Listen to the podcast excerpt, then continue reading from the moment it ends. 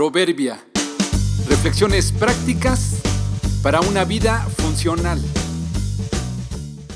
Marzo 17. Un árbol con muchos limones. Si no es tuyo, es de alguien más.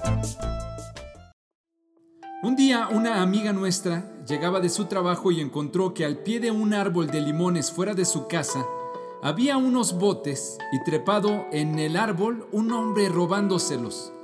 Cuando ella exigió una explicación, el hombre, en lugar de mostrarse avergonzado y pedir perdón, respondió que ella no debería ser envidiosa porque cuando ella muriera no podría llevárselos.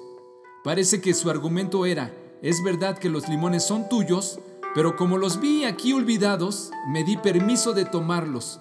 Son muchos para ti sola. Los japoneses tienen como parte de su cultura el principio de la honestidad y se la inculcan a sus hijos desde muy pequeños. Tal idea se resume en esta frase bien conocida para ellos.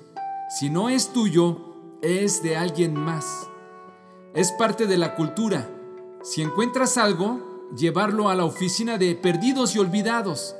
Según la ley japonesa, si algo no es reclamado en tres meses, la persona que lo llevó a perdidos y olvidados puede quedárselo. En el año 2014, un 74% fue regresado a sus dueños. Otra parte pasó a manos de los que lo entregaron. Y otra parte más al gobierno porque las personas que lo entregaron no lo aceptaron cuando la policía se los quería entregar. No era suyo, era de alguien más. Este principio ya lo enseña la Biblia desde hace muchos años. No codiciar ni tomar lo que es de nuestro prójimo. La norma sirve para todo.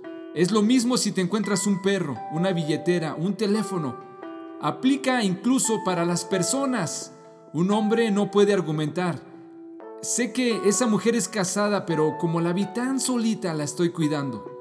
Una mujer no puede decir, es un compañero de trabajo y como su esposa no lo entiende, yo trato de atenderlo.